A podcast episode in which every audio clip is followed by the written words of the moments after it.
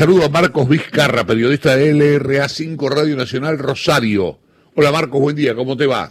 Hola Chavo, buen día, buen día para vos y toda la mesa por allí, ¿cómo andan? ¿Bien? Bien, muy bien, muy bien, aquí estamos. Hay un tema ahí político este, que tiene que ver con un proyecto para anular las PASO en la provincia de Santa Fe. Eh, aquí, digamos, en general hay algunas ideas de para anular las PASO, que no todavía no han tenido mucha trascendencia, lo estoy mirando a ver si medio como en el truco a Néstor Espósito, no han tenido gran realce, pero en el, proyecto de Santa Fe por lo menos ahí la cosa parece caminar, ¿no? Sí, mira, hay una diferencia sustancial porque hoy, aparece la discusión a nivel país, es cierto, porque hay un sector de la oposición que eh, se basa en ese pedido de, o esa posibilidad de, de suspenderla en verdad a nivel nacional a las elecciones paso por la pandemia pero en la provincia de Santa Fe el tema se ha planteado en un proyecto en la Cámara de Diputados de, la provincia y no tiene que ver por los efectos de la pandemia y el riesgo de contagio en una Argentina de elecciones, sino porque entienden que el sistema directamente no funciona de acuerdo a lo que se pensó originalmente por ley. Creo que la primera vez que votamos interna fue ya por el año 2011 eh, eh, en la provincia. ¿Por qué? A ver, esta ley que, que vino a establecer las primarias abiertas, simultáneas y obligatorias, pretendía que todo el electorado se pueda meter en la vida interna de los partidos, porque Chavo, vos lo conocés muy bien, ese famoso dicho de la dedocracia, es decir, los partidos que no tenían internas, que se cerraban y que los candidatos eran siempre lo mismo, ¿no?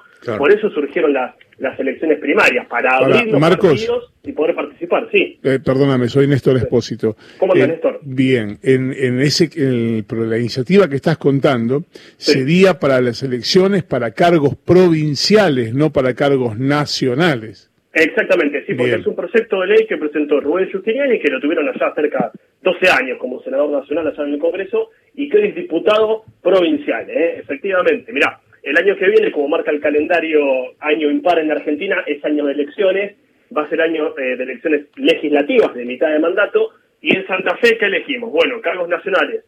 Renuevan la mitad de los 19 diputados nacionales que tenemos y los tres senadores nacionales que hay. Pero también en la provincia de Santa Fe hay elecciones para renovar el Consejo Municipal de Rosario, hay elecciones para jefe comunal, en fin, lo que plantea el proyecto de Justiniani es este, para las elecciones provinciales, eliminar las elecciones paso, porque en teoría, además de ser un sistema costoso, no está generando el efecto deseado, es decir, que los partidos se presenten en elecciones internas, resuelven un solo candidato y se va a internas, pero eh, a, votar internas, pero con listas únicas, es decir, no tiene sentido en sí, ¿no?